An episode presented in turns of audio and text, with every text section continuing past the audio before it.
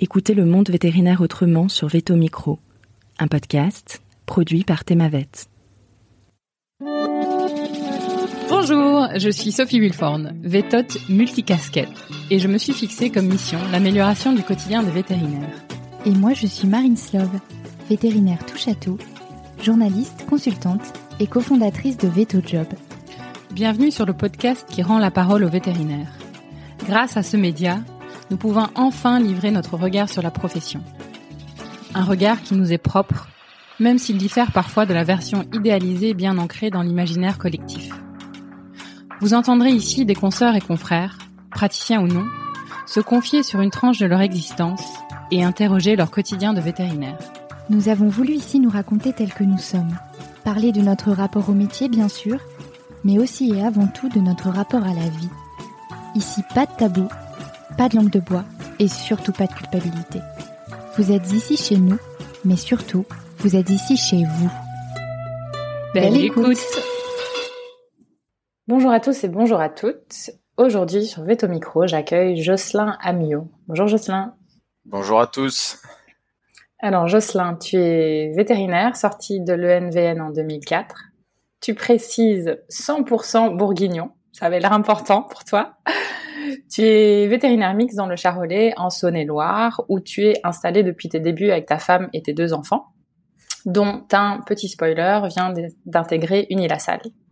Tu es très investi également dans les GTV pour l'avenir de la profession. Enfin, tu as une passion pour le vin et tu as un projet de construction de gîte en cours. Vraisemblablement, tu n'es pas un chômeur et j'ai hâte que tu me racontes tout ça. Alors, on commence par le commencement. La question traditionnelle, pourquoi vétérinaire? Bah, comme je pense beaucoup de voilà de gens qui sont intéressés à la profession et puis beaucoup de, jeunes aujourd'hui qui se qui se dirigent vers ces études, c'est souvent une passion ou un attrait pour les animaux euh, du jeune âge, on va dire. Et euh, c'est vrai que alors moi j'ai grandi en ville, euh, centre-ville de, de grandes villes comme Lyon, Grenoble, mais c'est vrai que j'ai eu la chance d'avoir un, un comment dire un pied à terre à la campagne. Euh, voilà, on avait une maison de campagne en Bourgogne justement sur la, la terre promise et euh, qui m'a ramené régulièrement pendant les vacances en fait auprès de bah, auprès du milieu rural et du coup euh, énormément en contact des animaux et c'est vrai que ça m'a permis de me je pense de garder une espèce de stimulation euh, sur sur ces problématiques là j'étais assez introverti étant gamin et je, je, je, pense que naturellement, en fait, je me dirigeais plus facilement vers les animaux que vers les gens. Et puis j'ai gardé ce, voilà, j'ai gardé cet attrait euh, pour le milieu animal. Et puis après, bah, la réalité des choses nous rattrapant, euh, je, je, me suis lancé dans les études et qui m'ont tout de suite, euh, enfin, j'ai tout de suite vu que c'était vraiment ça que je voulais faire, quoi. Euh, voilà, donc c'est c'est pas très original, on va dire, mais mais je pense que quand on a le une espèce de d'attrait comme ça euh, vraiment depuis gamin. Déjà ça ça permet de se motiver aussi pour aller bah, jusqu'au bac et puis enchaîner avec les études qui nous permettent de d'arriver euh, au diplôme de veto euh, et puis euh, ouais de garder cette espèce de motivation. Et puis c'est vrai que le mon choix s'est confirmé par la suite quoi. C'est que je voulais peut-être aussi fuir un peu la la grande ville dans lesquelles j'avais grandi et puis retrouver plus un, un cadre de vie rural quoi donc c'était toujours une évidence pour toi de faire de la rurale, de la mixte? Ouais, en arrivant, ouais, ouais carrément. Euh, peut-être justement par euh, euh, par opposition un peu au milieu urbain dans lequel j'avais grandi, mais je ouais, je j'envisageais pas autrement. Et puis moi, c'est surtout l'idée, de toute façon, je me suis toujours faite du métier. je me voyais pas me mettre à soigner qu'une espèce. j'avais cette idée du vétérinaire généraliste voilà multi-espèces et puis avec évidemment des possibilités d'évolution par la suite. Hein, euh, donc je savais aussi que j'allais pas forcément m'enfermer dans quelque chose qui me plaisait pas. Euh, et en fait, les années d'après m'ont plutôt au contraire confirmé que c'était bien de, cette vue-là du métier. Euh, bah, je voulais continuer dans ce dans ce cadre-là et continuer à faire un exercice mixte. Hmm. Et tu me disais en, off dans ta bio que aujourd'hui finalement tu faisais de plus en plus d'équines plutôt que de la canine. Ça c'est par choix ou c'est la clientèle qui se développe de cette façon? Alors c'est un peu les deux. J'avais souvent l'habitude de dire euh, notre activité équine se développe malgré nous. parce qu'effectivement il y a une demande. D'abord parce qu'énormément de confrères en fait sont pas forcément attirés non pas par le cheval, l'animal, mais plus, je pense, ont plus peur un peu du, de ce milieu équin qui qui a pas toujours bonne presse et pas toujours une très bonne image. Euh, D'abord aussi parce que la formation initiale, euh, finalement, t'es pas tellement stimulé et formé euh, dans les ENV euh, à cette pratique équine où on te, on te, je sais pas, on te mystifie un petit peu l'exercice équin, je pense dès l'école euh, là, je rediscutais il y a pas longtemps avec des jeunes justement de l'école de Lyon qui me disaient effectivement que ouais, ils ont toujours pas le droit d'approcher d'un cheval euh, quand ils sont en rotation euh, d'équine à l'école. Et du coup, je pense que ça contribue quand même pas mal à, à, à faire peur un petit peu aux praticiens. Donc oui, il y a, y a, finalement peu de vétos qui s'intéressent euh, ou qui veulent soigner les chevaux. Donc on a une demande et en plus on a une explosion du cheval de compagnie dans nos campagnes. Euh, dès que les gens ont un petit bout de, un petit bout de terrain, ils, mettent un cheval dedans. Et donc, euh, bah, tout ça fait qu'on a une demande, euh, une demande croissante. moi, après, c'est un, c'est un animal pour le coup que je, voilà, que j'aime beaucoup. à titre perso, voilà, on a deux chevaux à côté de la maison. Donc moi c'est voilà c'est un milieu auquel je m'étais intéressé un peu en fin de cursus veto. J'avais effectué quelques stages en structure spécialisée et du coup, euh, naturellement, ça m'a, ouais, ça m'a motivé. Puis ça, me, ça permet aussi de changer un petit peu d'activité. Ça va bientôt faire 20 ans euh, que je travaille, et c'est vrai que le fait de de jongler un petit peu comme ça avec euh, différentes différentes espèces, bah, je trouve que ça casse un peu la monotonie éventuelle qu'on pourrait retrouver dans certaines formes d'exercice de notre profession. Et puis c'est toujours aussi des nouveaux challenges parce que forcément quand tu développes une activité comme ça qui était pas celle de ta clinique, bah, ça veut dire aussi qu'il faut tout réorganiser, il faut prévoir aussi de rembaucher, il faut prévoir de se former. Euh, donc après, c'est un côté aussi euh, stimulation positive en fait de voilà de repartir vers quelque chose un peu de, de nouveau. Et puis, je pense qu'on était encore euh, dans une génération où, où on n'avait pas trop peur de se lancer dans ce qu'on maîtrisait pas forcément. Et voilà, moi j'ai gardé un peu cette, euh, cette façon de faire et et puis bah après, bah, avec les années, forcément, tu voilà, tu commences à t'aguerrir un petit peu sur cet exercice-là. Et puis bah après, c'est l'effet boule de neige. Hein. Les gens commencent à se dire que tu t'intéresses à ça, donc forcément ils t'appellent plus facilement, etc., etc. Donc oui, après, moi j'ai une activité effectivement qui s'oriente de plus en plus vers les grands animaux. Euh, bovins, ça reste quand même évidemment majoritaire, et puis euh, je fais quand même pas mal d'équines. Mmh. Est-ce que tu penses que hum, c'est quelque chose qu'on oublie, ça, en tant que vétérinaire, qu'il est possible de se réinventer en déant le métier? Alors je sais pas si c'est un oubli. Euh, je pense que certains confrères, oui, on n'ose pas à un moment donné se dire, il euh, faut que je, voilà, faut je réoriente, faut que je, trouve des nouvelles stimulations parce que je, commence à avoir fait le tour de ce que je faisais. Euh, en tout cas, c'est, je pense que c'est quelque chose qui est important. Euh, on a un, voilà, on a quand même un, métier qui, qui, est relativement exigeant. Euh, bon, nous, on assume 100% de nos gardes, euh, donc c'est vrai que ça a quand même un impact, euh, voilà, sur la vie privée notamment, qui est, qui est pas négligeable. Si en plus, euh, à un moment donné, tu tombes dans une espèce de routine ou un manque de stimulation dans ton exercice du quotidien, c'est vrai que je pense que tu, tu peux aller au, voilà, au travail à reculons, c'est un peu dommage, alors que justement on a une profession qui peut vraiment euh, permettre d'évoluer euh, tout en restant dans une même structure, hein, euh, en fonction de la demande et puis en fonction de ce que toi tu as envie de faire à l'instant T. Par contre, ça demande forcément à un moment donné de l'investissement personnel, puisque la, la formation continue d'ailleurs, qui est très très bien organisée au sein de notre profession, euh, va te le permettre, mais forcément il faut faire cet effort-là aussi d'aller d'aller se reformer pour pour essayer de repartir sur des nouvelles activités. Et c'est vrai que je pense qu'on a des confrères qui arrêtent parce qu'à un moment donné, ils ont l'impression d'avoir fait le tour de la question ou parce qu'ils sont, voilà, ils se sentent pas forcément plus forcément bien au travail. Et je pense que c'est effectivement la réorientation au sein d'une même structure euh, aujourd'hui est possible. On n'est plus, on commence, enfin, on commence à plus être sur les anciens modèles de de cabinet veto où euh, voilà, tu devais faire comme les anciens. Euh, on restait sur un schéma euh, pendant 40 ans, euh, un exercice qui était le même, etc. Je pense que voilà, tout ça, ça évolue beaucoup. Maintenant, il y a énormément de structures où tu des gens qui faisaient de la mixte et qui ne font plus que de la canine, mais qui restent pour autant associés dans ces structures-là. Je pense que tout est possible à l'heure actuelle. Et je pense que certains vétos n'osent pas à un moment se dire, bah attends, moi je, voilà, je, ça, ça m'éclate plus. J'aimerais bien faire moins de bovins et peut-être refaire plus de canines ou plus de chevaux. Et oui, je pense que ça, ça peut vraiment être des super stimulations pour rester motivé et puis ne, pas abandonner à la fois la profession et puis la structure dans laquelle on a investi. Hmm.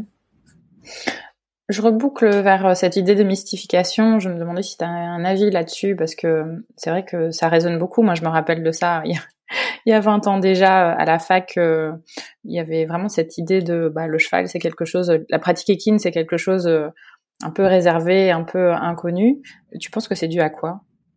À l'image grand public déjà, je pense, notamment du milieu des courses. Hein, quand on interroge les gens sur sur le cheval, euh, il y a cette image euh, de, l'animal noble du chevalier. Euh, je pense que ça remonte à loin parce que dès qu'on discute chevaux avec avec le grand public, moi je vois, j'en parle même tout simplement des fois avec ma maman qui qui aime beaucoup ces animaux-là. tout de suite, elle a une image du cheval. il faut avoir de l'argent pour avoir un cheval. Euh, c'est pas donné à tout le monde d'avoir un cheval. le cheval, ça vaut des sous. donc tout de suite, on est en fait dans une espèce de d'image d'un milieu de l'argent euh, et qui dit euh, animal de valeur, du coup dit bah si on a un problème, euh, voilà, on va avoir des problèmes de responsabilité civile professionnelle qui vont nous coûter cher, etc. Et puis euh, après dans le cursus même, en tout cas moi ce que j'ai connu, mais j'ai l'impression que ça n'a pas tellement changé pour en discuter régulièrement justement avec des, étudiants des, ENV. au sein de l'école, comme souvent, ce sont des, cas qui sont référés en fait par des confrères. Euh, très souvent, ce sont des cas compliqués, euh, parfois avec des animaux de valeur, voire de grande valeur. Et c'est vrai que du coup, euh, en gros, l'étudiant qui connaît rien, il a tout juste le droit de s'approcher de caresser le cheval. Et du coup, ça, je pense que ça renforce complètement, là pour le coup, nos, professionnels dans cette dans cette image de ouais, l'activité équine, c'est un truc de spécialiste. Enfin, le cheval, ça reste quand même avant tout un un herbivore, voilà, on va dire classique. Et puis, je pense que 60% des chevaux qu'il y a à soigner en France, euh, ça reste euh, des chevaux de compagnie et pas du tout euh, des animaux de voilà de, de course ou, ou, de sport. Donc je, ouais, je pense que l'image à la fois, il y a cette image très grand public où le cheval c'est voilà c'est quelque chose un peu de, sacré quoi, et qui pour le coup je pense est vraiment ancien. Enfin cette vision est vraiment ancienne. Et puis au sein de la profession, l'image qui est véhiculée euh, pendant notre cursus étudiant, je pense, n'est pas très positive.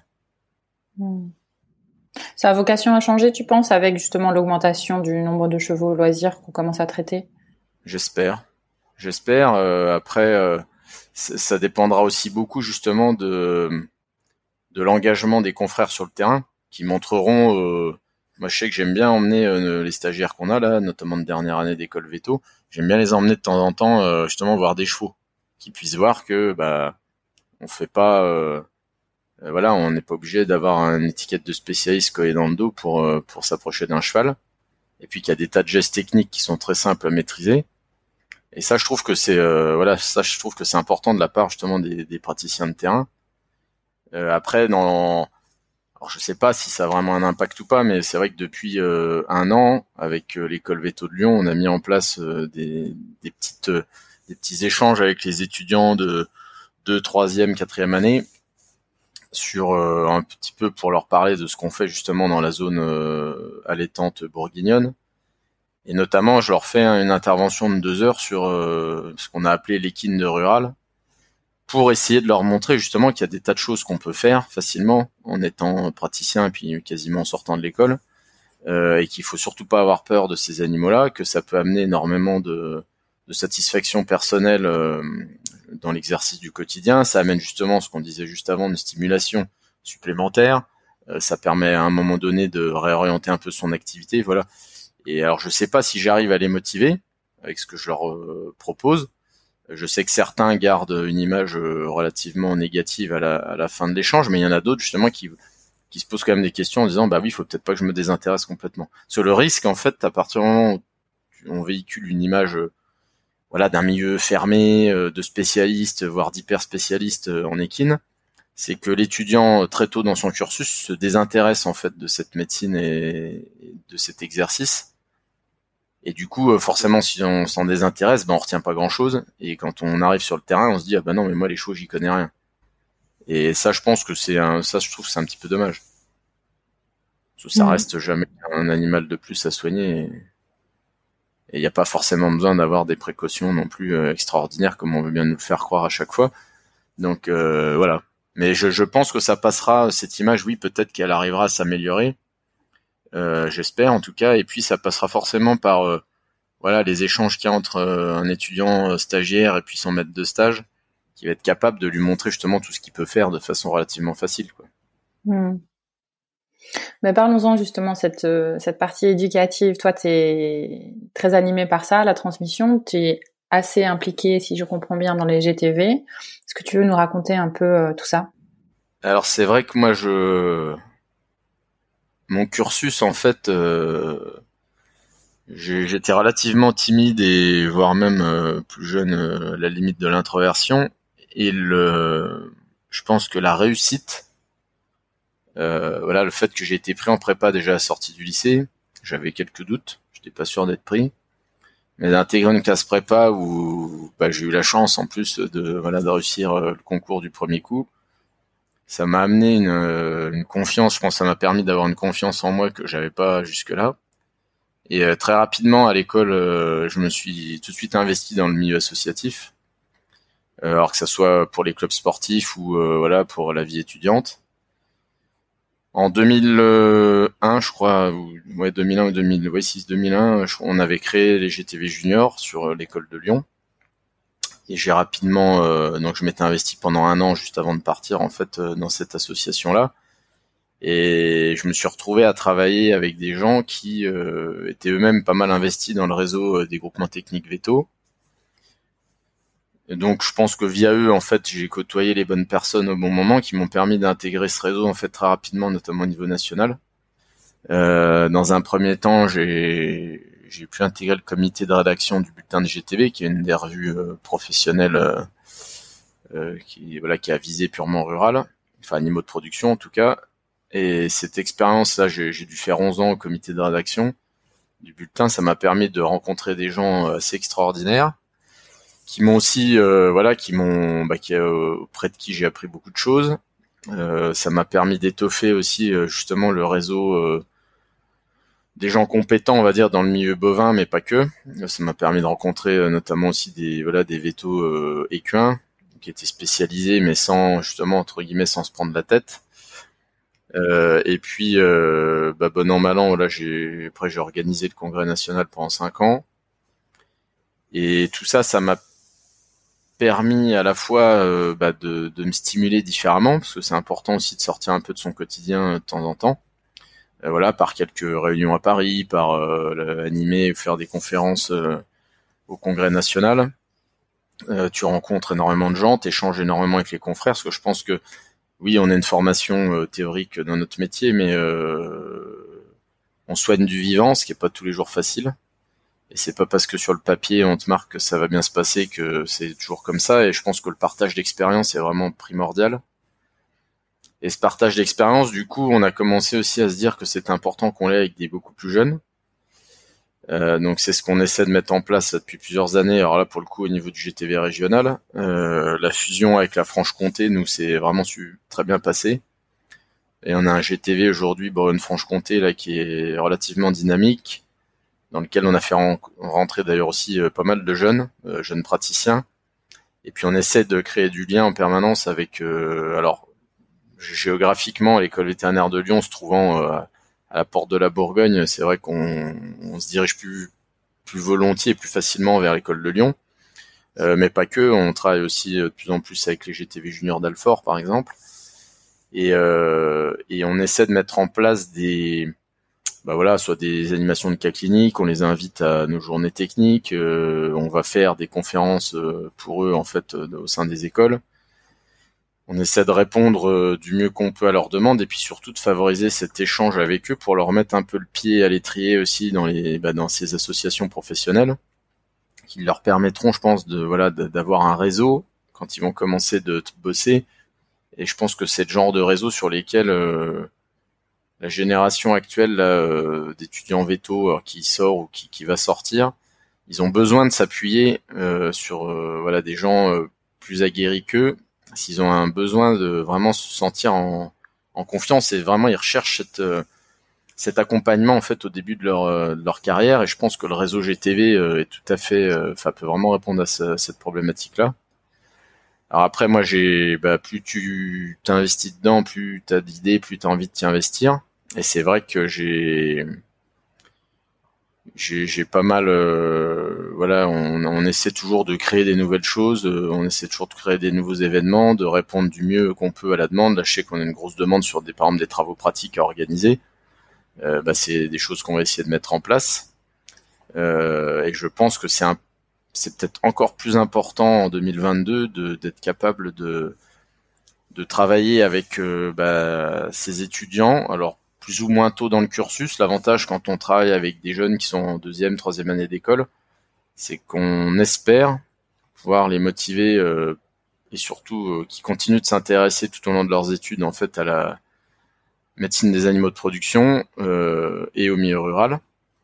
Ça c'est vrai que c'est un objectif important pour nous parce que c'est pareil. Hein, on voit bien que la médecine des grands animaux c'est compliqué dans une école dans une école veto et d'abord parce que ça coûte très cher, donc les moyens qui sont voilà qui sont à disposition des étudiants pour s'intéresser à ce milieu-là, c'est pas toujours euh, facile. Il n'y a pas toujours grand-chose. Euh, les enseignants font un peu ce qu'ils peuvent avec les budgets qu'ils ont. Et c'est vrai que l'image euh, des animaux de production au sein des écoles veto est quand même relativement dégradée. Parce qu'ils ont l'impression que sur un bovin on peut rien faire, alors que sur les chiens et les chats on est super équipé, il y a des cliniques au top, etc. Et euh, du coup, l'idée aussi de, de, ce partage, c'est déjà dans un premier temps de partager avec eux euh, bah, notre exercice, leur montrer ce qui se passe euh, sur le terrain. Donc, ce qui n'est pas du tout une invention des profs, tous les examens qu'on peut mettre en place, les équipements des cliniques rurales. Et là, le premier objectif de partage dans ces cas-là avec eux, c'est déjà au moins qu'ils ne se désintéressent pas au cours de leur cursus à cette activité-là et à ce milieu-là. Et puis après, dans les plus vieux, bah, c'est leur permettre euh, justement d'avoir d'acquérir une certaine confiance en eux sur des gestes techniques. Alors nous, évidemment, on est une région où on fait encore énormément d'obstétrique en bovine. Donc euh, souvent, les, les, stagiaires comprennent leur objectif principal, c'est de savoir faire un vélage et une césarienne sur une vache. Euh, et l'idée, effectivement, c'est de voilà de leur permettre du mieux qu'on pourra avec le temps qu'on qu'on a, mais euh, bah, de, faire en sorte qu'à l'issue de leur stage, ils aient pu, euh, ils se sentent en tout cas confiants pour euh, derrière se lancer tout seul. Et puis, ce, ce qu'on avait du mal à faire, c'est qu'on a beaucoup d'étudiants, beaucoup de jeunes qui sont investis dans le dans la vie associative au moment de leur cursus. Et puis quand ils quittent l'école, donc notamment je pense bah, au réseau GTV Junior, c'est celui-là que je maîtrise le mieux, mais euh, en fait, quand ils sortent de l'école, ces jeunes qui étaient investis dans le bureau de GT Junior, tout ça, bah pouf, on les perd de vue. Et puis on les, on les perd même euh, éventuellement du réseau GTV national. Donc là, il y a tout un tas de choses qui sont en train de se mettre en place. Euh, notamment, il y a Lucie Marie Duteil de l'école vétérinaire de Toulouse qui a, qui a fait sa thèse là-dessus et qui, a effectué un travail pour se dire bah, comment on fait demain pour que le lien se crée entre un, étudiant qui sort de l'école et puis le réseau GTV et qui plus est s'il était déjà investi dans ce réseau étudiant, ce serait quand même dommage de le perdre euh, une fois qu'il est sorti de son école. Donc euh, ça aussi, ça fait partie des choses euh, où l'idée de, de, de, les recapter, c'est pas du tout d'augmenter uniquement les forces vives des associations, mais c'est aussi de se dire, bah, il était super motivé à l'école, il organisait des TP pour ses copains, il faut qu'aujourd'hui on lui permette bah, de l'accompagner dans le démarrage de son exercice. Parce que quand on regarde les statistiques actuelle, euh, notamment donnée par le, Conseil euh, national de l'ordre des vétos, euh, c'est quand même effrayant de voir le nombre d'étudiants diplômés vétérinaires et qui en fait arrêtent d'exercer quasi à la sortie de l'école ou dans les deux trois années qui suivent. Donc là, la question, c'est vrai que ça fait poser quand même beaucoup de questions. Est-ce qu'on se plante complètement sur le recrutement en fait des étudiants, ou alors est-ce que plus simplement, c'est pas juste qu'ils ont du mal à se retrouver dans un milieu professionnel euh, je sais qu'il y en a énormément qui, euh, bah, aimeraient se diriger vers des choses comme le mentorat, par exemple, pour être vraiment accompagnés par des pros euh, sur leurs premières années, d'exercice. Et je pense que justement, un réseau comme le réseau GTV pourrait permettre à ces jeunes-là d'être accompagnés selon les structures dans lesquelles ils vont travailler. Voilà, on sait qu'à l'heure actuelle, la plupart des confrères sont en recherche de, de main d'œuvre. C'est vrai que quand il vous manque un veto à la clinique, bah, malheureusement le, point négatif de ça, c'est que les praticiens qui sont là ont plus de mal à s'y libérer du temps pour encadrer un jeune qui, débute. Euh, donc ça serait se dire, bah, il pourra peut-être justement ce jeune s'appuyer sur une personne extérieure à la clinique et puis euh, bah, pour des problèmes techniques, pour euh, voilà, ou ne serait-ce que pour échanger pour des cas ou juste être à l'écoute éventuellement quand ils se posent pas mal de questions sur le démarrage de leur voilà de leur exercice. Et, et, je pense que le moi le réseau GTV aujourd'hui peut tout à fait se positionner sur ce genre de choses pour les accompagner du mieux qu'on peut. Et de plus en plus, d'ailleurs, on a des échanges avec des voilà des collaborateurs. Euh, nous, on a la, notre grande région du coup est coupée un petit peu en deux. On a une grosse partie élevage bovin viande sur ce qui était historiquement la Bourgogne, et puis plus une partie bovin laitier euh, sur la partie franc-comtoise. Et c'est régulièrement, euh, on a des collaborateurs bourguignons qui appellent justement des confrères franc-comtois du réseau pour bah, essayer d'avoir des clés ou progresser un peu sur la partie laitière qu'ils maîtrisent moins et vice versa. Et je trouve que ça, c'est des échanges qui sont vraiment positifs. Et en aucun cas, euh, les employeurs de ces jeunes-là euh, voient d'un mauvais œil le fait que euh, le jeune appelle ou s'appuie sur un, un veto qui est, qui est pas du tout, qui est pas de leur structure, quoi. Donc moi, c'est vrai que le après, je, je, sais pas si c'est le fait d'avoir côtoyé ce réseau-là qui m'a complètement donné envie de continuer à partager les expériences professionnelles et puis à animer de la formation. Mais en tout cas, c'est sûr que c'est quelque chose, moi, déjà que j'aime faire. Euh, voilà, animer une journée de formation, que ce soit pour des éleveurs, que ce soit pour des confrères, ou que ce soit pour des étudiants. Euh, ça, c'est quelque chose que voilà que j'aime bien faire. Euh, j'ai la chance d'avoir justement maintenant mis les pieds dans un réseau depuis bah, plus de 15 ans, qui fait que j'ai pas de mal aussi à, à pouvoir euh, aider à, construire une journée, par exemple une journée de congrès ou des choses comme ça, parce que j'ai des contacts un petit peu partout. Euh, d'ailleurs, quelles que soient les disciplines. Donc c'est vrai que ça, ça m'a, quand tu as cette facilité-là, bah forcément derrière, tu t'hésites pas non plus à, créer, à créer euh, de la, formation. Et puis, je pense surtout que c'est, on va avoir des carrières très longues. Et puis là, nos jeunes là qui vont sortir des écoles, euh, ça sera même encore pire que nous. Euh, donc forcément, je pense que c'est important. Et d'une de se sentir bien euh, dans ton exercice du quotidien, et deux justement de pouvoir le faire évoluer. Parce que moi, je me vois pas. Déjà, ça m'a paru bizarre. J'avais pas mal déménagé étant plus jeune, et ça me paraît bizarre de me dire que je vais peut-être passer 45 ans de ma vie au même endroit d'un point de vue physique et surtout, je me, je me vois pas, enfin, même aujourd'hui, je, je me verrais pas bosser comme je travaillais il y a 19 ans quand j'ai commencé. Euh, je pense qu'effectivement, si j'avais pas fait évoluer mon exercice du quotidien, euh, si j'avais pas fait évoluer ma structure, etc., je, je pense que j'aurais commencé à pu me poser des questions et éventuellement commencer à me désintéresser un peu de, de mon métier. Donc, je pense que c'est primordial. C'est pour ça je crois beaucoup à, à cette nécessité euh, de la formation continue euh, qui à la fois permet à des confrères aguerris de bah, d'évoluer et puis de, de mettre un petit peu, je sais pas si on peut dire comme ça, mais mettre un peu de piment ou d'exotisme dans l'exercice du quotidien.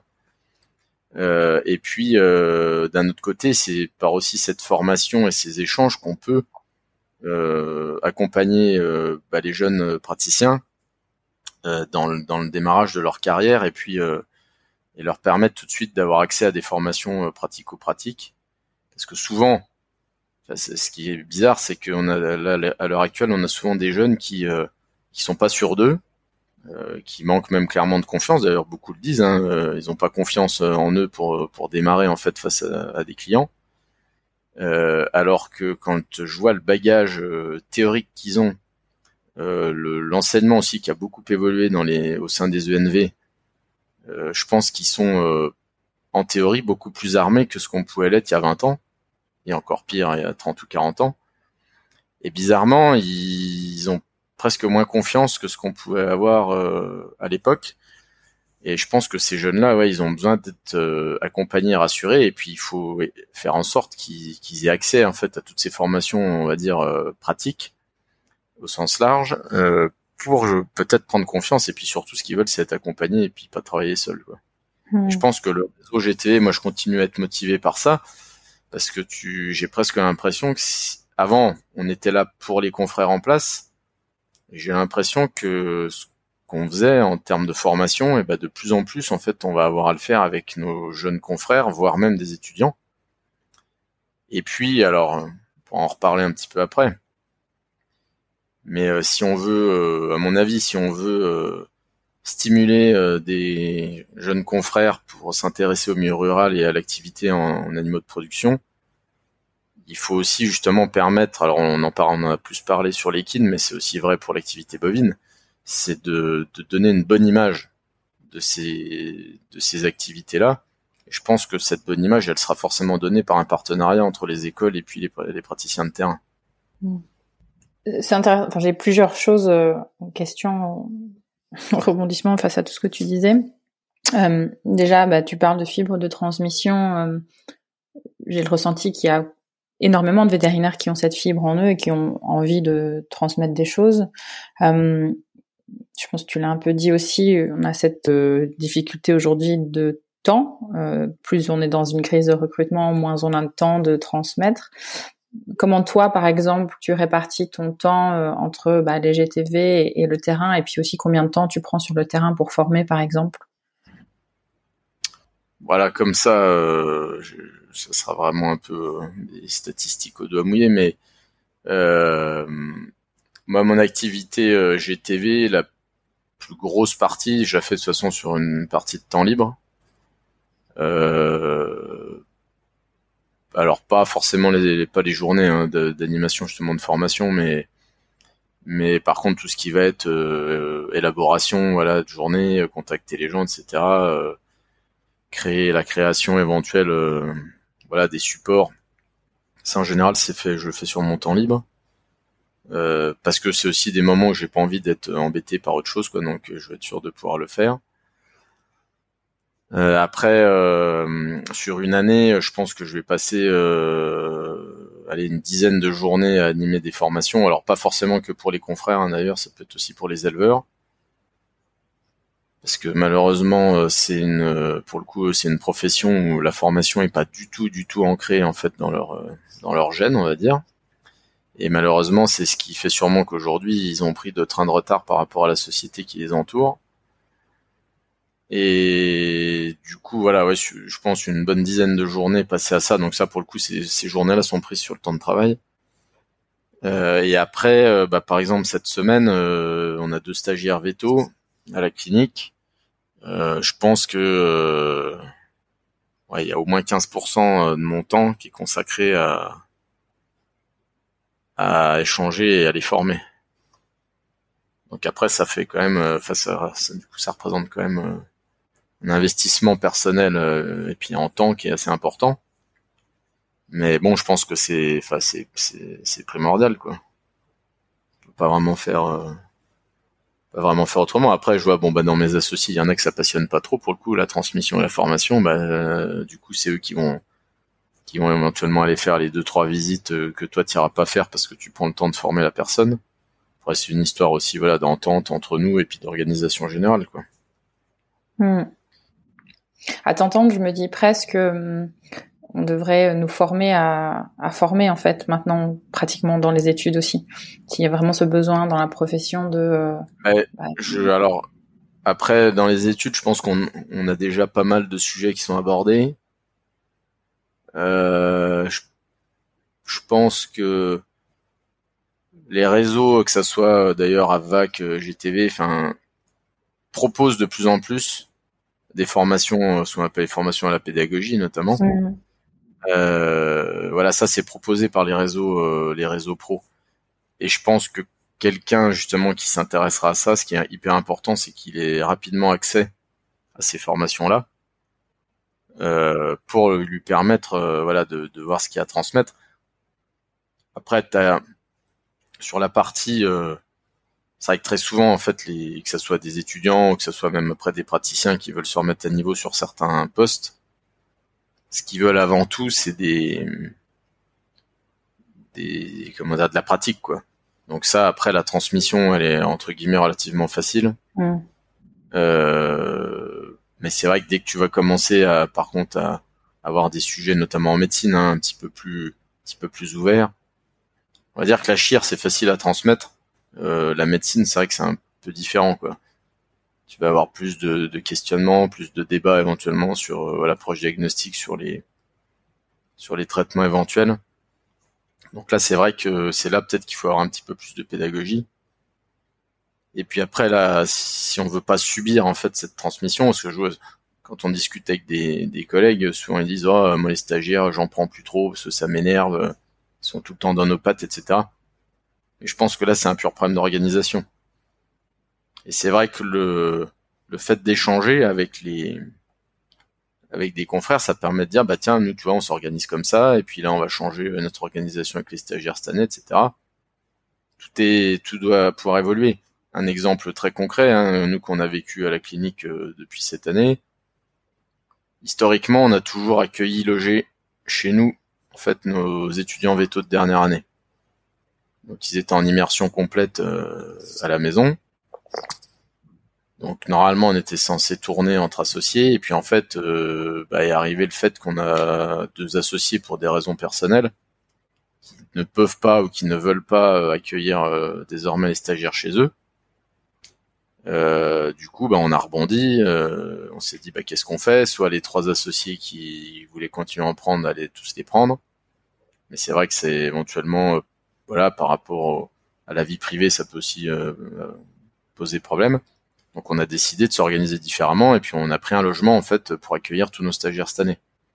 Alors c'est un investissement financier pour nous, mais enfin qui est encore pas démesuré. Hein.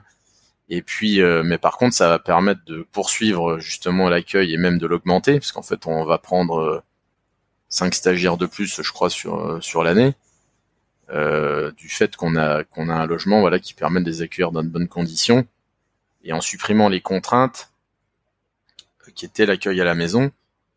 C'est vrai qu'il y a, bah voilà, il y a 30 ans, 40 ans, ça posait pas de problème, mais c'est vrai que maintenant, euh, très souvent les couples, euh, voilà, le mari et la femme travaillent. Euh, je pense que c'est un petit, voilà, c'est complètement différent d'il y a 30 ou 40 ans, et que c'était peut-être un peu plus compliqué, euh, voilà, d'accueillir systématiquement les stagiaires à la maison, d'en avoir pendant 6 ou 12 semaines l'hiver. Donc euh, voilà, on a trouvé d'autres solutions pour euh, bah, pour répondre un peu aux problématiques du moment, tout en permettant de continuer euh, de continuer à, accueillir nos, étudiants veto dans de bonnes conditions et en continuant d'assurer leur formation. Donc après, c'est les choses, voilà, je pense qu'il y a plein de choses comme ça qu'on peut faire évoluer en fonction bah, des, des, envies, des idées de chacun.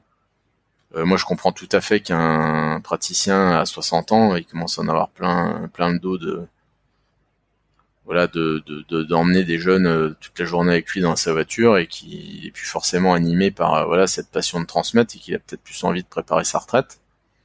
Et ben je pense que voilà tout ça c'est aussi une question d'organisation au sein de l'équipe. Il faut que les choses euh, voilà soient bien claires aussi entre nous. je sais que notre plus associé l'avait clairement dit, hein, qu'il voulait plus avoir les dimanches, il voulait plus avoir de stagiaire le dimanche avec lui. Bon bah voilà, il suffit de cadrer bien les choses et puis on s'organise pour que que ça reste un plaisir pour tout le monde du coup de transmettre sans que ça soit euh, ça devienne une, une contrainte euh, euh, que le, voilà que certains se sentent obligés quoi. Hmm. On reste sur le sujet de la transmission. Euh, ton fils a intégré récemment Unilassal, école privée vétérinaire en France, hein, pour ceux qui, qui ne connaissent pas. Il a intégré la partie ouais, Unilassal Veto. Ouais. Hmm. ouais, voilà. Euh, bon, ben, ça crée pas mal de polémiques, hein, que tu sais. Est-ce que tu pourrais parler de, bah, déjà ton avis peut-être sur cette polémique et puis parler des premières expériences de ton fils dans cette école? Alors moi, ça m'a, comme toutes les professions ordinales, euh, je pense qu'on a un peu des fois des côtés un peu vieille fille. Euh, et c'est vrai que bon, ça a été un petit peu un séisme. Alors, ce qui est rigolo, c'est que tout le monde s'est réveillé en 2020 deux, on va dire, ça a commencé vraiment ouais, début d'année 2022, là où il y a eu pas mal d'échanges euh, et de polémiques. Euh, alors c'est rigolo parce que moi, comme j'ai vécu la chose de l'intérieur, je sais très bien ce qui justement était vrai et ce qui était faux. Et je me suis rendu compte qu'énormément de polémiques d'ailleurs étaient parties de choses complètement fausses. Euh, le projet euh, Unilassal, il avait, pour ouvrir une section veto, en fait, hein, ça a plus de 16 ans. C'était 16 ans de, voilà d'élaboration, euh, de validation, d'ajustement en fonction aussi des voilà des lois et notamment des exigences européennes qui ont évolué. Euh, alors moi, sur le principe école privée, euh, le, fait voilà d'avoir une école privée, ça, je suis à titre personnel, je suis pas pour le système privé. En revanche, là aujourd'hui, c'est voilà cette cinquième école, le ministère de toute façon ne voulait pas la financer, donc il fallait bien trouver un autre système de financement, et c'est pour ça que le groupe Unilassal a eu l'accord et a ouvert cette section-là. Euh, en fait, il y a deux problématiques qui, se rejoignent un petit peu. C'est qu'on se rend compte que l'intégration post-bac, ça a beaucoup dérangé aussi une grosse partie de la profession.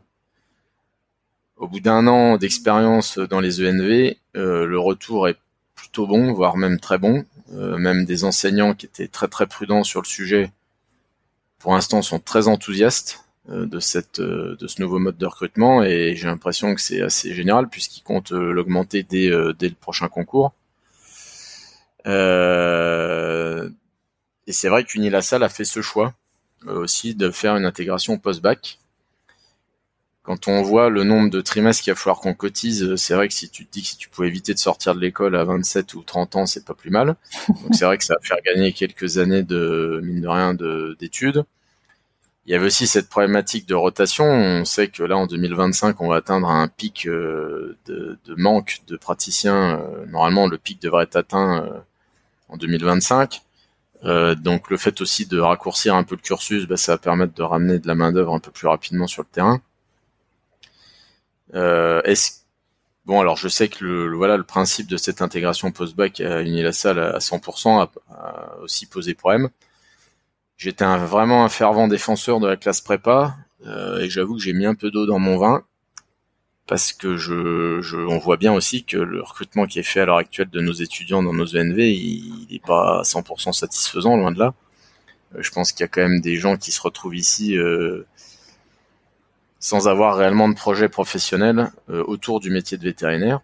Alors au sens large, hein, je, je parle pas forcément que des vétos praticiens de terrain, hein, mais euh, donc je, je commence moi. On a vu nous un changement de toute façon dans, dans, dans nos stagiaires depuis euh, plus de dix ans, euh, et on voit notamment une très grosse différence entre des gens qui ont fait un cursus euh, IUT ou BTS et ceux qui sortent de BCPST.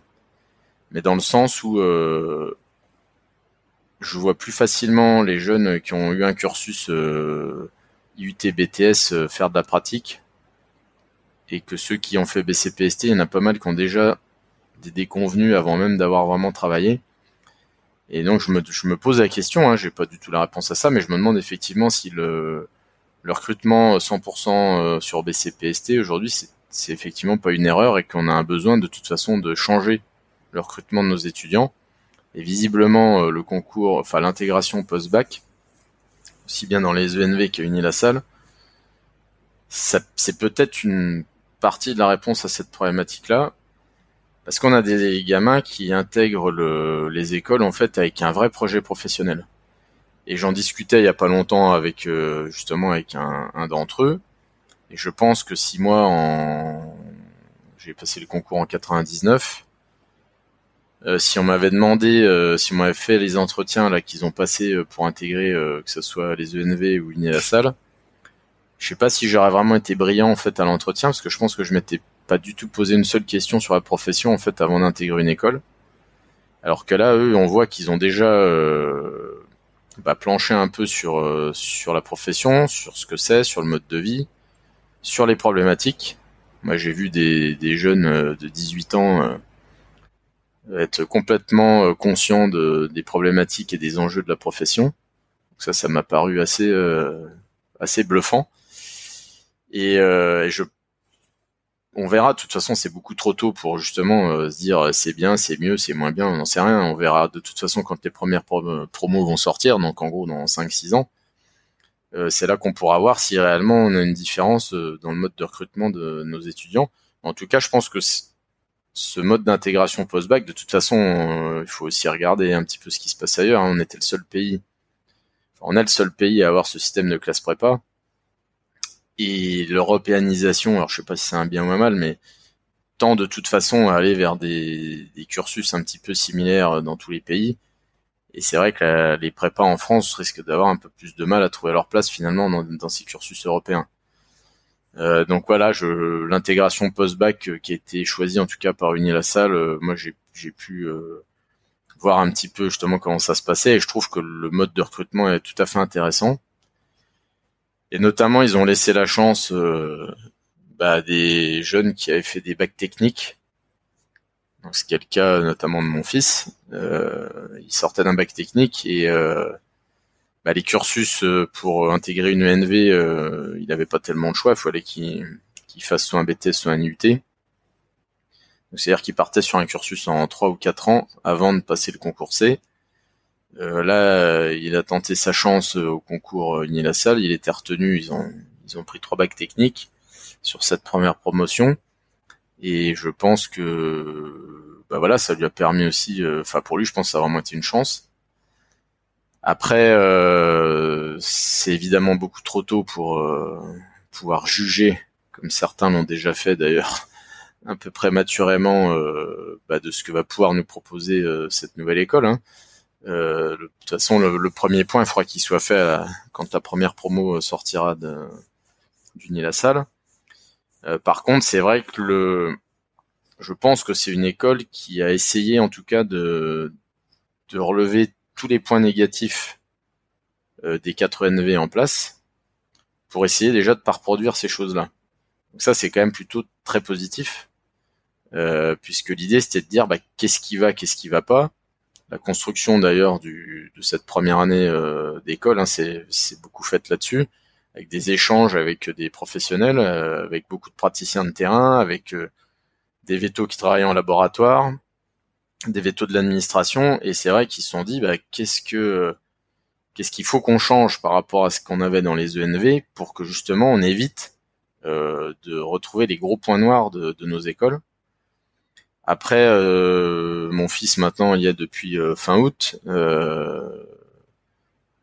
il est, il est jamais rentré encore à la maison donc c'est qu'il doit quand même s'y plaire. je pense qu'il est très content à la fois de l'ambiance, parce que là, il y en a un accompagnement. Alors, pour le coup, euh, là, je peux comparer parce que je pense que l'accompagnement qu'ils ont euh, dans cette école n'était pas du tout celui que nous on avait justement quand on avait intégré. Parce que nous, ils frisaient quand même le niveau zéro, je pense. Alors que là, on a vraiment quand même voilà un encadrement et des aides, euh, une attention je, je reprends l'exemple du bac technique. Hein, euh, voilà, mon fils sortait d'un bac technique. C'est sûr qu'il a pas du tout le même niveau en maths et en physique que ses camarades qui avaient pris euh, SP maths, SP physique euh, pour le bac. Et bien là, il s'était donné pour objectif que avant les vacances de Noël, les gamins soient tous à peu près du même niveau. Et il semblerait, au vu des résultats, que l'objectif soit atteint. Et je pense qu'effectivement, ils ont su encadrer ces élèves qui étaient peut-être un peu plus faibles sur certains points et ça, je pense que c'est très important. Après, il y a évidemment le groupe Unilassal, euh, c'est pas pas un groupe récent. Ils ont une expérience quand même d'enseignement depuis depuis belle lurette sur le milieu de l'agronomie. Euh, je, je, pense qu'ils vont essayer de continuer dans cet esprit de bienveillance autour des étudiants, voilà, pendant les années. En tout cas, c'est ce qui vraiment ce qu'ils veulent mettre en avant. Et, euh, et pour l'instant, ce qu'il leur est proposé euh, a l'air d'être tout à fait satisfaisant. Alors, ils ont énormément de, énormément de matière.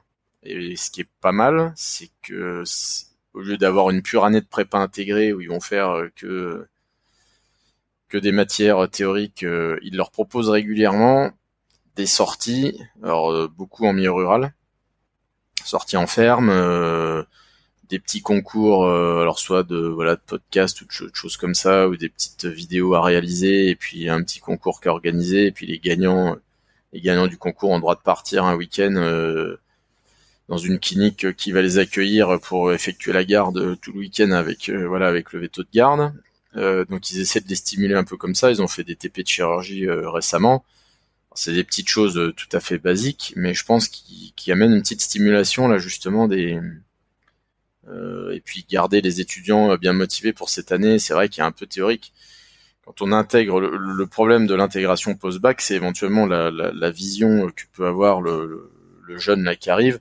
Il se dit bah ouais chouette, je suis dans une école veto, puis en fait il se tape des maths, de la physique et puis de la, biologie moléculaire pendant un an et du coup il comprend pas forcément pourquoi il a ça la première année je pense que c'est bien aussi de trouver quelques stimulations comme ça pour leur rappeler que oui, il faut pas qu'ils s'inquiètent. Euh, ils auront bientôt, ils vont bientôt rentrer dans le vif du sujet.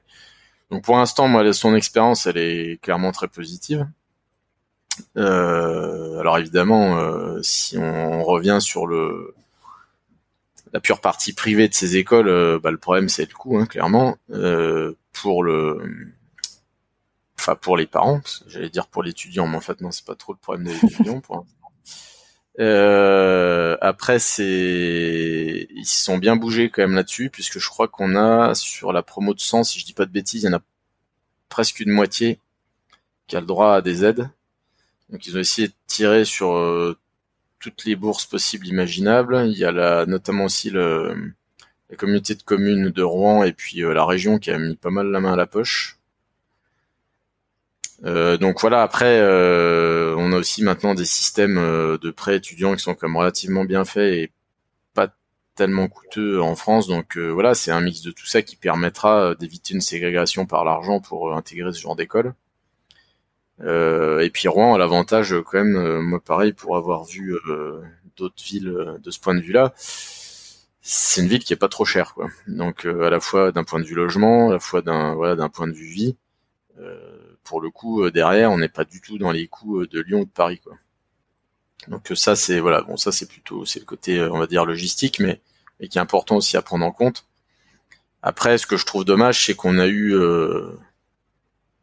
alors je je suis pas du tout parce que justement c'est le genre de choses qui m'énervent pas mal moi les tous ces échanges là sur certains réseaux dont je tairai le nom mais où les gens en fait on se sont bien lâchés sur ce qu'ils connaissaient pas quoi. Ça, c'est un peu dommage. Euh, de toute façon, enfin, tout ce qui s'est raconté, je veux dire, si Unilassad a eu le droit de créer une section veto, c'est qu'en amont, évidemment, que tout avait été validé, revalidé euh, et archi-validé, notamment par, euh, par la direction générale de l'enseignement et de la recherche, euh, pour citer que, mais voilà, l'école, je veux dire, ils n'ont pas acheté leur place pour faire une cinquième école veto en France. Par contre, moi après, il y a un truc qui va qui me gêne un tout petit peu, c'est que j'entends dire que on voudrait, enfin, il y a un groupe qui voudrait monter une sixième école, enfin une deuxième école privée.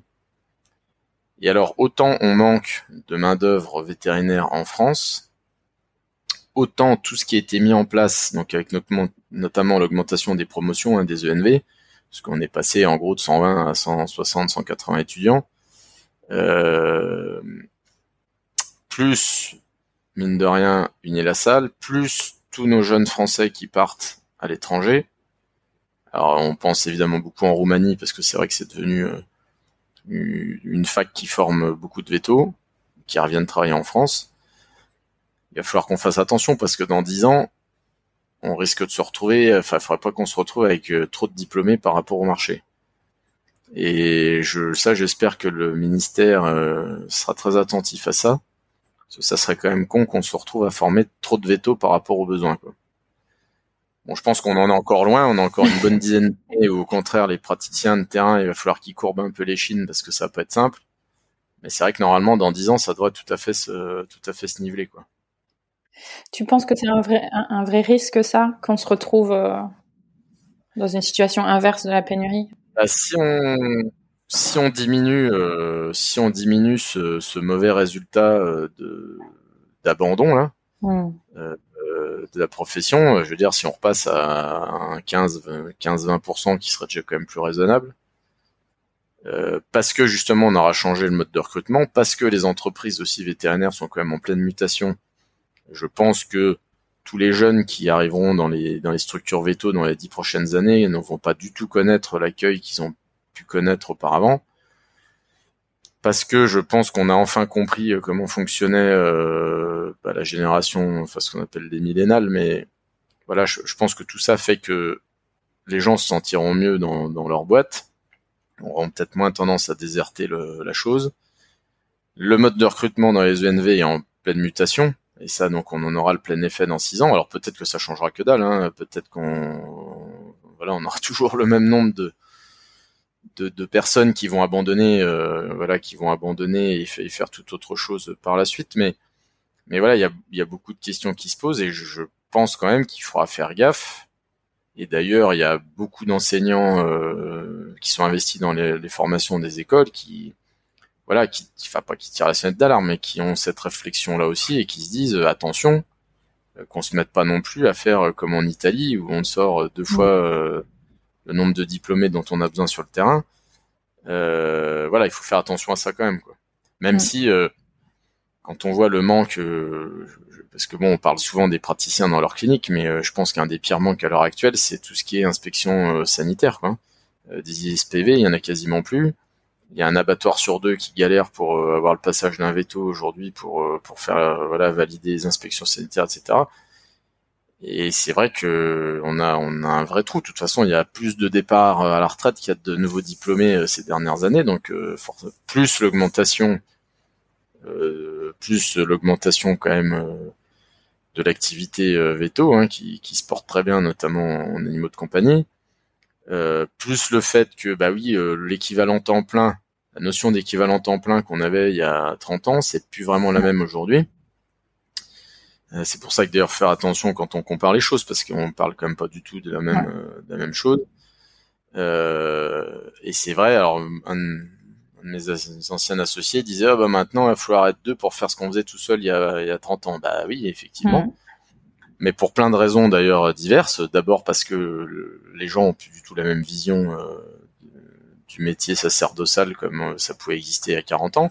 Enfin, il y a 40 ans, euh, les praticiens, ils avaient que ça à faire de bosser. ils rentraient chez eux, tout était prêt, ils avaient jamais rien à gérer parce qu'en général, le conjoint, enfin qui était très souvent la femme, ne travaillait pas et s'occupait euh, de la maison et des enfants. Et je veux dire, aujourd'hui, on n'est plus du tout dans ce schéma-là.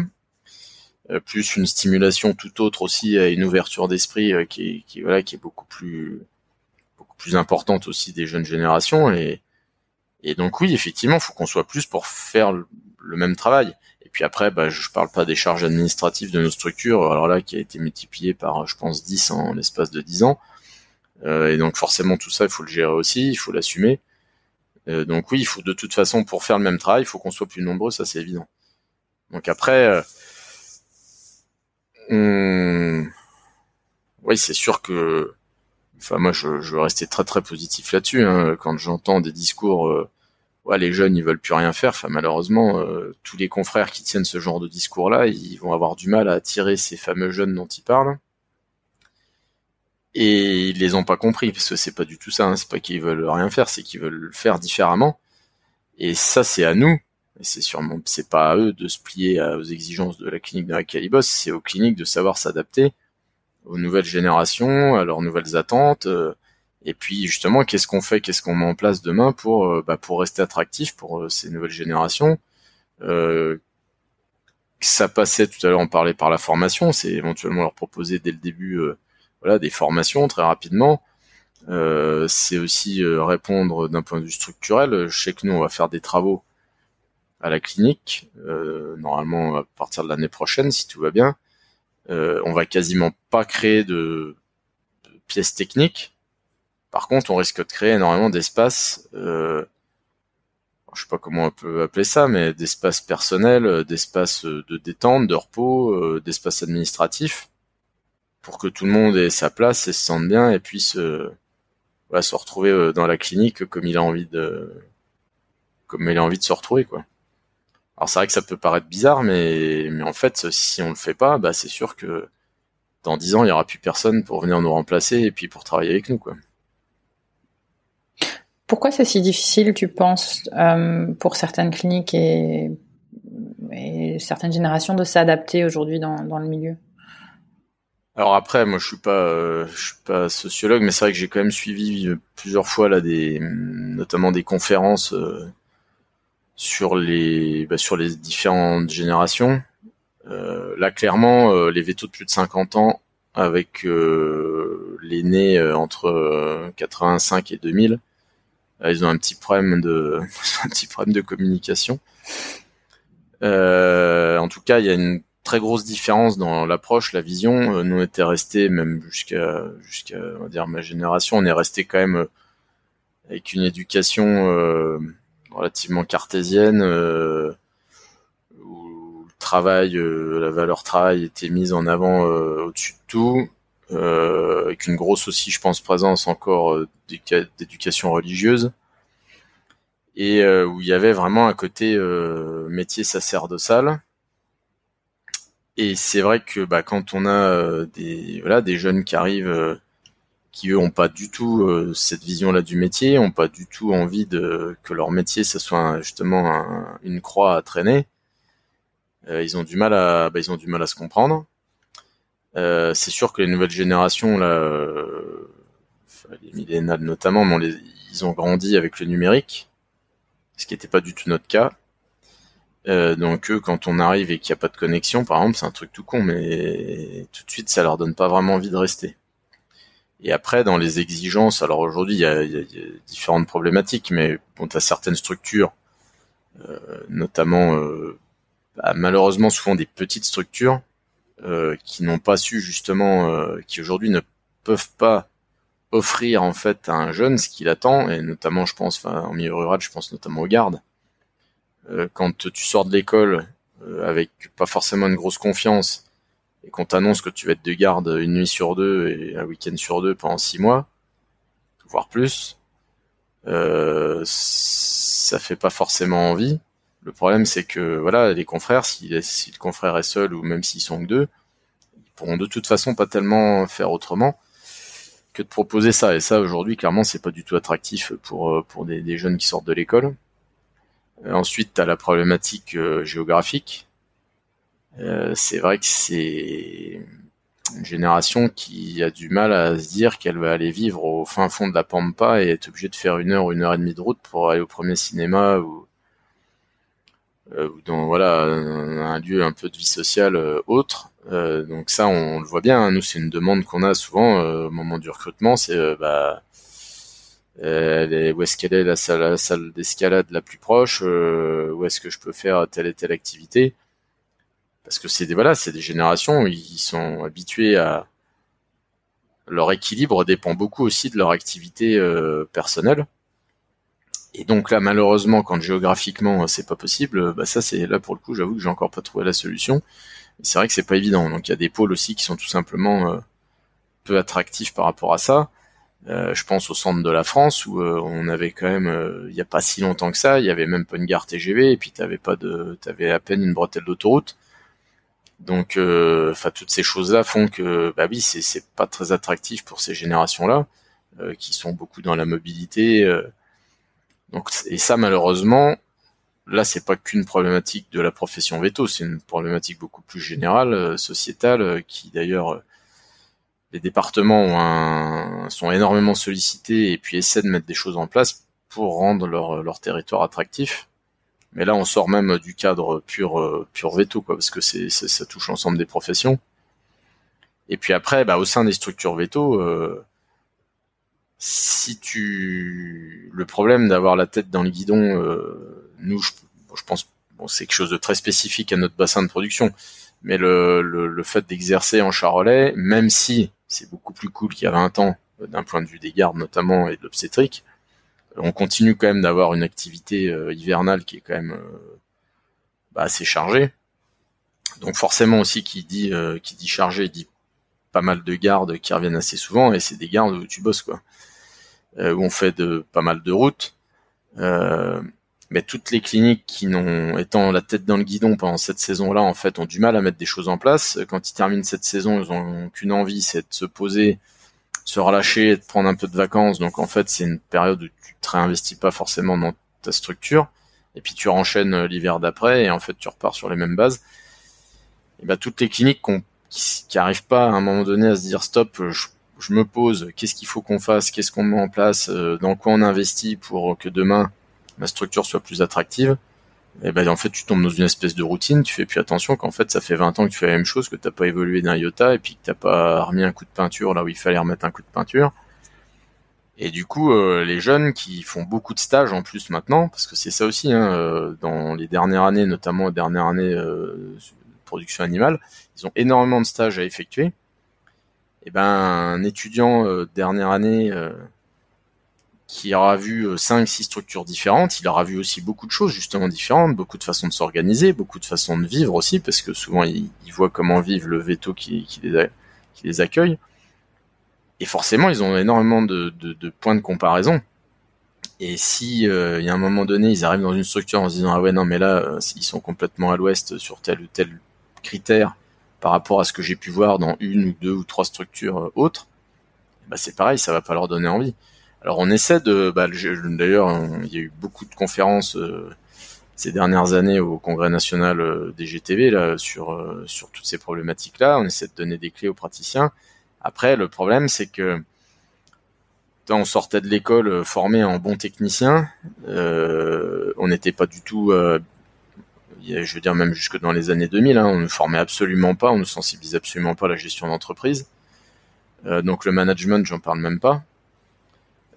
et ça, en fait, il y a toute une partie qui est hyper importante autour du management au sein de tes structures. Et je trouve que c'est, on parlait au début de de façon d'évoluer. Donc moi je disais que j'avais fait évoluer bah, plus dans la technique, que je faisais plus d'équines, etc. Mais je pense que un vétérinaire aujourd'hui praticien, euh, au bout de 15 ans d'exercice, peut aussi très bien euh, se mettre à se former en management et puis euh, s'éclater là-dedans en redonnant une dynamique en plus à l'ensemble de sa structure, à l'ensemble de ses salariés, de ses collaborateurs. Et ça peut être aussi une manière de, je veux dire, quand un jeune arrive, débute et voit qu'il y a du management qui est assuré, voit qu'il y a toujours quelqu'un à l'écoute euh, pour ces problématiques, etc. Ça, ça fait partie aussi des critères qui sont très importants. Et je pense que des vétos qui commencent à se lasser un peu euh, de leur exercice du quotidien, et je comprends tout à fait qu'à 45, 50 ans, t'aies plus forcément envie de partir te former d'un point de vue technique pour changer tes, voilà, changer ta façon de faire et tout. Mais par contre, ça peut, ça pourrait être, euh, bah, se dire, par contre, tiens, ce serait bien que tu te formes un peu plus en management pour que tu puisses proposer et encadrer différemment tes collaborateurs ça, ça peut, ça pourrait être aussi une source de stimulation un peu nouvelle euh, pour, euh, bah, pour le praticien. Et derrière, c'est sûr que ça facilitera le contact et probablement l'embauche d'un, jeune au sein d'une structure. Mais tout ça, quand on en, quand on discute euh, entre confrères, je vois bien qu'il y en a quand même beaucoup qui, bah, qui raisonnent pas comme ça, qui voient pas du tout enfin, qui sont pas sensibilisés à ces problématiques-là. Et en fait, la sensibilisation, encore une fois, elle passe par la formation. Moi, j'ai eu la chance d'assister justement, euh, que ce soit en présentiel ou en, webinaire, à des conférences sur ces thématiques-là. Et en fait, tu comprends. Après, une fois qu'on t'a expliqué, tu, te mets à comprendre en fait euh, quelles sont les problématiques et du coup quels sont tes enjeux si demain tu veux pas te retrouver euh, sans personne à la boutique, quoi.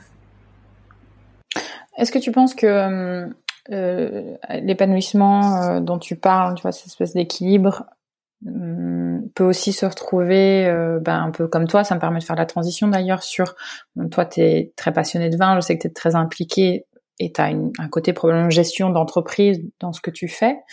Est-ce que ça, ça peut aussi venir nourrir ton travail en tant que vétérinaire et bah, une certaine gourmandise pour d'autres aspects du métier? Euh, bah, je pense que c'est. Euh... Alors moi, je, je sais pas comment dire. J'ai encore la chance, enfin la chance ou en tout cas oui, c'est une réalité. Euh, j'ai la chance d'être euh, aussi motivé dans le métier de vétérinaire qu'au premier jour. Et mais par contre, je garde quand même le fait de travailler avec les grands animaux au quotidien, tu te dis que demain tu peux te retrouver avec un bon pet et un accident. Et j'ai toujours gardé ça un peu dans le coin de la tête, donc je me suis toujours, euh, j'ai toujours voulu m'intéresser à d'autres choses à côté, en me disant si un jour je peux plus exercer euh, pour une raison X ou Y, euh, j'aimerais bien pouvoir rebondir sur autre chose. Et même si je suis passionné par ce que je fais, j'ai pas non plus que ça comme centre d'intérêt effectivement dans la vie. et je pense que et c'est encore plus vrai avec euh, avec ces avec les générations qui arrivent, hein, c'est que oui, ils vont être ils vont adorer ce qu'ils font dans le métier de veto, mais ils trouveront pas leur équilibre uniquement avec ça. parce que c'est des générations, voilà, qui ont été habituées à, ils ont tous eu accès à des clubs de sport étant gamin, euh, à faire n'importe quoi, de la musique ou je sais pas trop quoi, et ils ont envie de continuer à faire ça. Là, je vois cette année, on a une de nos collaboratrices, euh, elle fait beaucoup d'escalade et je pense que si on n'avait pas eu une salle d'escalade pas trop loin, parce qu'elle se tape quand même trois quarts d'heure de route, mais mais bon, finalement, trois quarts d'heure de route pour un Parisien, c'est pas grand chose. Mais bon, chez nous, ça commence à causer quoi. Et en nombre de kilomètres. Mais mais par contre, je pense que s'il n'y avait pas eu cette salle d'escalade, elle serait probablement pas venue. Parce que pour son équilibre perso et son épanouissement, effectivement, c'est hyper important. Et je pense qu'effectivement, moi j'ai beaucoup de confrères, euh, d'ailleurs enfin, des, gens avec qui je pense, avec qui je m'entends euh, très très bien, mais je vois qu'ils ont des discours parfois un petit peu, euh, on va dire presque aigris par rapport à, leur profession aujourd'hui, notamment parce que je, ils ont tellement été à tête dans le guidon que leur métier est devenu leur seul équilibre. D'ailleurs, c'est des gens qui ont beaucoup de mal à décrocher euh, en fin de carrière, hein, et même certains n'y arrivent pas ou le vivent très mal. Et notamment parce qu'ils n'ont pas su trouver leur épanouissement en dehors euh, du travail. Et je pense que ça, c'est euh, c'est vraiment important d'arriver à garder. Moi, j'ai une de mes associées, elle, elle, elle maintenant que ses, enfants ont grandi, elle, de, nouveau, elle remonte beaucoup à cheval, elle s'est acheté une jument et, son équilibre aujourd'hui, elle le trouve complètement avec ça. Euh, on a, on a d'ailleurs réorganisé un peu notre façon de travailler cette année pour que, voilà, pour répondre à ses attentes. Et je pense que ça, c'est hyper important. Si elle arrive avec le sourire tous les jours à la clinique et la pêche, c'est parce que aussi elle a pu euh, monter à cheval éventuellement le matin avant de venir. Enfin, voilà, c'est toutes des choses comme ça. Alors c'est vrai que moi, de par la génétique et puis euh, notre localisation de vie, euh, euh, je me suis toujours intéressé pas mal au milieu du vin. alors j'avoue pas trop bordelais, hein, mais ça c'est par pure guerre, par pur chauvinisme. Mais mais voilà, je me suis toujours pas mal intéressé au vin. D'ailleurs, quand on était étudiant, c'était arrivé régulièrement qu'on fasse des petits week-ends entre copains à la maison de campagne justement, et puis qu'on en profite pour faire la tournée des caves. Et alors c'est rigolo parce qu'en fait c'est au départ avec des vétos, on a commencé à voilà à se rencontrer dans des soirées et puis petit à petit on s'est organisé des soirées dégustation, on a rencontré des professionnels et puis en fait euh, moi j'ai notamment rencontré un, un restaurateur euh, qui était vraiment euh, on va dire qui cuisinait autour du vin et aujourd'hui, on s'est associé, on a racheté effectivement une cave et un, enfin, un petit commerce qui fait cave et caviste et puis bar à vin euh, entre Beaune et Chalon-sur-Saône, et, et, ça permet, euh, bah, ça permet de, voilà, de se, de se, stimuler différemment. Alors le but c'est pas de boire des canons en permanence, hein, mais par contre, euh, bah, ça permet de découvrir un autre milieu qui finalement, moi qui exerce en, en production animale, en fait, c'est pas très loin de ce que je fais, hein, parce que les viticulteurs sont des agriculteurs.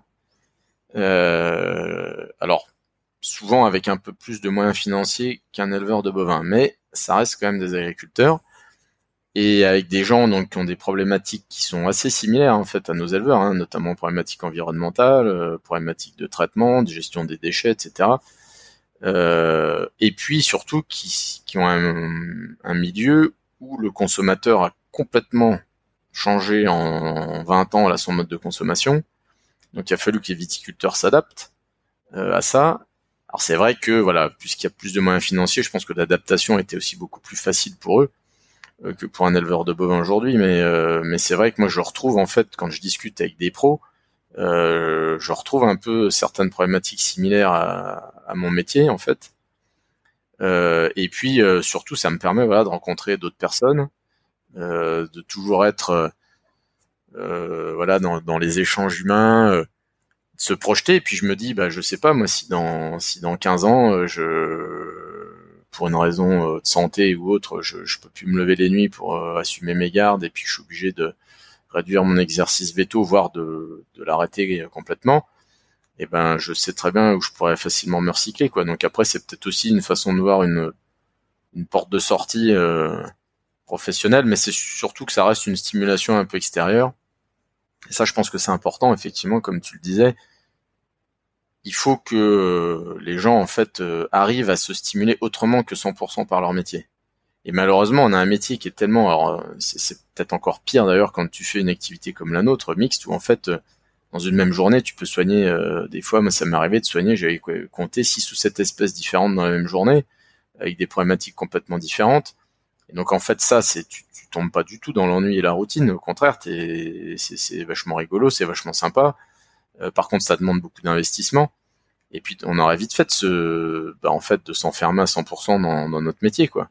Parce qu'après, au-delà, en plus du soin des animaux, ce qui est, ce qui est fantastique quand on travaille en, en production animale, parce que je pense que c'est quand même plus vrai dans notre milieu rural en bossant euh, avec les gros animaux que quand tu es 100% canin. Euh, on a quand même une aventure humaine euh, qui est très forte.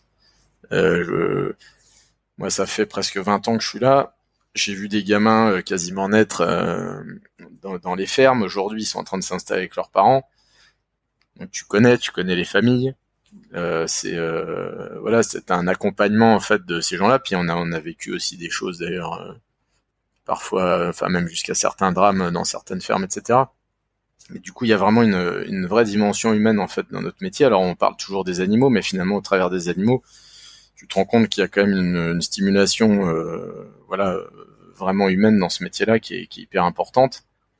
Et, euh, et je pense que bah c'est voilà c'est ça aussi qui fait un peu le, le, l'attrait de la profession et moi je, ce que je retrouve du coup après dans le quand voilà à travers le milieu du vin c'est aussi ça c'est de l'échange humain et puis des nouvelles rencontres quoi ça c'est vrai que c'est important d'avoir d'autres d'autres pôles alors le seul la seule chose à laquelle il faut quand même faire attention c'est que bah, quand t'as une vie de famille faut voilà faut quand même mettre de temps en temps à la maison je pense que ça c'est quand même aussi important et ça c'est quelque chose je pense, auquel les nouvelles générations sont très attachées. C'est pouvoir euh, justement, euh, enfin, ne pas sacrifier euh, le temps de vie perso au profit de la vie professionnelle. Et ça, je suis désolé, mais quand j'entends dire la fameuse phrase les jeunes, les jeunes, ils veulent plus rien faire, ben non, je suis désolé, je pense que c'est eux qui ont clairement raison.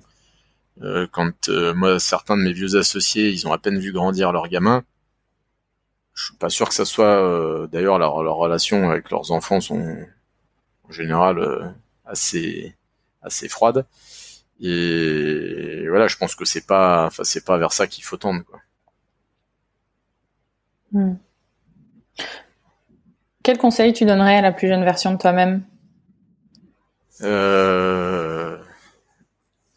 Déjà, je pense que c'est un, métier euh, il faut vraiment être capable de se remettre en question au quotidien. C'est, je pense, le moyen, le meilleur moyen de progresser, en fait, rapidement dans cette profession-là. Euh, mais ça, ça veut pas dire qu'il faut pas avoir confiance en soi. Euh, je pense que, au contraire, là, tous nos jeunes qui quittent les ENV, ils ont un bagage théorique qui est vraiment important ils ont vraiment les armes, je pense, pour euh, pour maîtriser euh, la médecine et une petite partie de chirurgie de base sans problème.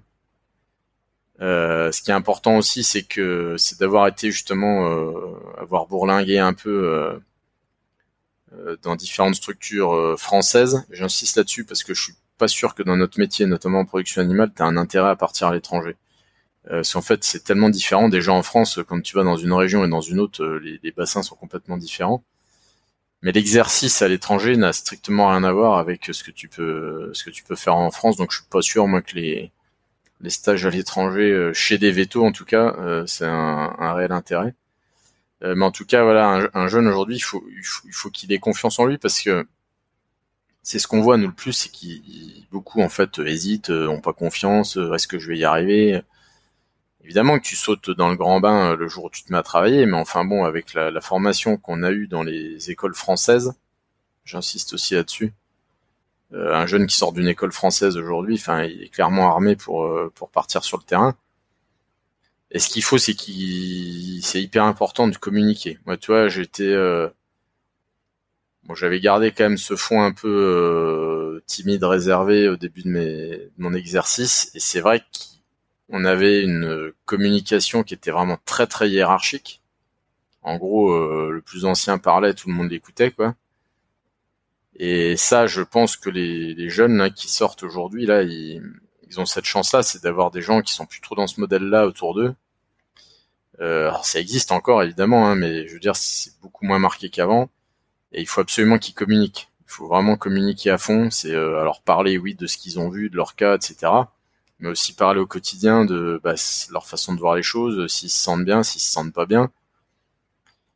Et ça, je pense que c'est important. C'est-à-dire qu'au-delà de, la pure partie technique, euh, là, je pense sur la partie technique, je me répète, mais ce qu'il faut, c'est rester humble et, surtout être capable de se remettre en question parce que en travaillant avec du vivant, c'est pas comme quand tu montes une voiture euh, chez Renault ou chez Ford. Euh, c'est pas parce que tu avais prévu que ça se passerait comme ça que ça se passera comme ça. Et puis euh, tes petites certitudes, euh, notamment quand tu bosses avec des grands animaux, t'as vite fait de les remettre, euh, enfin d'être, de te rendre compte qu'en fait tu t'es bien planté. Donc ça, je pense que c'est vraiment, c'est vraiment important à la fois pour la qualité humaine, mais aussi pour justement cette notion de, de progression professionnelle. Je pense que plus tu te remets en question, plus tu progresseras vite. Donc ça, c'est vraiment hyper important. Et après, sur la partie humaine, euh, tu seras bien dans ce que tu fais aussi au quotidien à partir du moment justement où tu te sens bien dans la structure dans laquelle tu es, et puis si tu te sens bien aussi à titre personnel. Et je pense que ça, il faut vraiment, euh, ce qui est important pour un jeune aujourd'hui, c'est de communiquer avec son entourage professionnel et son entourage perso, mais surtout l'entourage professionnel. Là.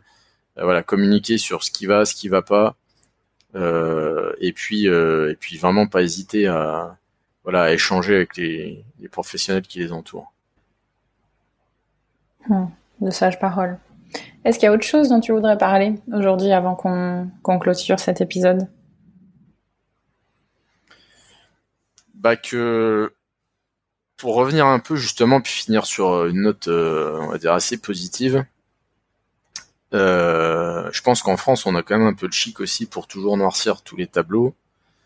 Euh, alors oui, on a bien sûr, hein, je, attention, il faut pas non plus dénigrer le sujet, mais il y a beaucoup de vétos qui cherchaient euh, de la main d'œuvre et qui en ont trouvé cette année, euh, notamment au milieu rural. Moi, je sais qu'il y y a beaucoup de confrères qui étaient très très inquiets et d'ailleurs nous aussi, hein, mais tu te rends compte en fait que bah, que finalement ça c'est voilà ça c'est chaque problème a trouvé sa solution quasiment.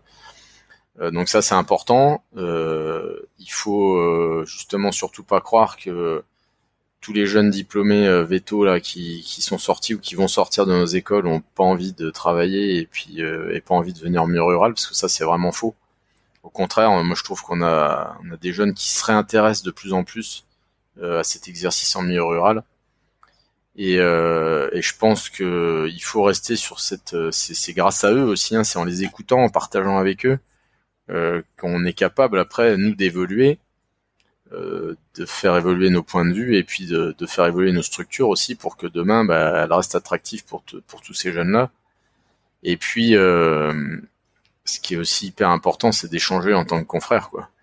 Euh, ça c'est sur toutes ces problématiques là pour les petits trucs et astuces que chacun met en place et puis euh, et, et, puis pour, bah, pour, pour rester motivé surtout pas tomber dans un pessimisme qui est souvent pris en plus en relais par euh, voilà par des épanchements euh, sur des, groupes euh, de réseaux sociaux qui ma foi sont pas toujours très positifs. Alors que je pense qu'on a enfin par rapport à ce qu'on voit dans certains secteurs professionnels on a quand même la chance d'avoir une profession qui est très dynamique. On a la chance d'avoir une profession qui a été capable de se réinventer depuis 50 ans de rebondir à chaque fois sur les nouvelles lois. On est plutôt, enfin, je pense qu'on est même des très très bons élèves euh, chez les vétos de ce point de vue-là. Euh, donc je pense qu'il y a énormément, énormément, énormément de choses positives euh, autour de la profession veto. Euh, je pense qu'on est toujours créateur de, de vocations, si c'est pas plus qu'avant. des demandes, moi je vois des demandes de gamins qui veulent venir en stage de parents qui viennent se renseigner parce que leurs enfants veulent euh, voilà veulent euh, veulent essayer de rejoindre cette profession là. Enfin, je trouve qu'on a vraiment une, belle euh, une belle dynamique et une belle image aussi. peut-être aussi qui a été de nouveau valorisée par certaines émissions télé, je sais pas, mais, mais en tout cas, ouais, je trouve que c'est voilà, on a vraiment quelque chose de, très dynamique et de très positif. par contre, c'est sûr que c'est ouais, ça demande de l'énergie, ça demande du temps, tout ça. Là, il y a eu des gros changements, je pense, notamment en production animale en 10 ans. Mais c'est pas grave, c'est ça qui va permettre aussi justement qu'il y ait toujours des vétos dans les campagnes demain. Et il faudra juste, bah oui, peut-être voir les choses différemment. Et puis accepter aussi euh, la différence. Hein, quand on a 30 euh, ans de, d'exercice derrière nous, ben, on peut pas demander aux jeunes qui viennent d'arriver euh, d'avoir les mêmes compétences, les mêmes réflexes que nous. Et je, je pense que tout ça aussi va permettre un bel avenir à notre formation continue dans la profession qui va s'ouvrir sur d'autres thématiques d'ailleurs que des pures compétences techniques. Je pense notamment à tout ce qui est bah, communication, euh, pédagogie. Euh, et, il faut utiliser, euh, je pense qu'il faut même, plus qu'on implique les stagiaires aujourd'hui qu'on prend dans, nos structures, c'est en fait ils sont super contents quand on les implique plus dans la vie même de la, de la, clinique. Et, après, pour côtoyer assez régulièrement des étudiants euh, des ENV, euh, moi je trouve que au contraire on a des, super générations là qui sont en préparation et, que ces jeunes là ils amèneront, euh, ils vont vraiment amener quelque chose au sein de notre structure. Et le tout c'est qu'on soit capable de les attirer quoi. Bah écoute Jocelyn, je te remercie beaucoup. Un épisode, bah, plein de solutions finalement euh, malgré les problématiques et euh, c'est très appréciable. Euh, si les personnes veulent te contacter, notamment je pense au, GTV et comment ils peuvent s'impliquer là-dedans, quelle est la meilleure façon?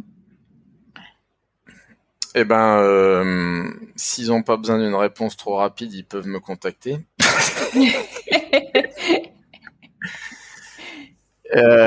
non, mais ils peuvent me contacter. Euh, sinon après, euh, il y a tout simplement euh, nos permanentes du GTV Bourgogne-Franche-Comté. Donc il y a une adresse mail qui est toute simple, c'est gtvbfc tout en minuscule, tout attaché gmail.com. Et parce que après au niveau national, j'ai plus peur que ça se perde dans les tuyaux. Euh, donc je pense que les gens qui sont motivés, euh, y compris pas du tout de la région, pour euh, voilà, pour avoir des contacts avec le réseau ou connaître un peu mieux sa façon de fonctionner ou comment comment adhérer, comment l'intégrer. Je pense qu'il faut déjà contacter un GTV régional ou voilà ou, un, des responsables de ce GTV régional pour qu'après ça puisse être éventuellement retransféré vers les vers les personnes compétentes. Après le risque au niveau national, ils ont tellement de tellement de choses, d'infos qui sont échangées au quotidien, le risque c'est que ça se paume dans les tuyaux.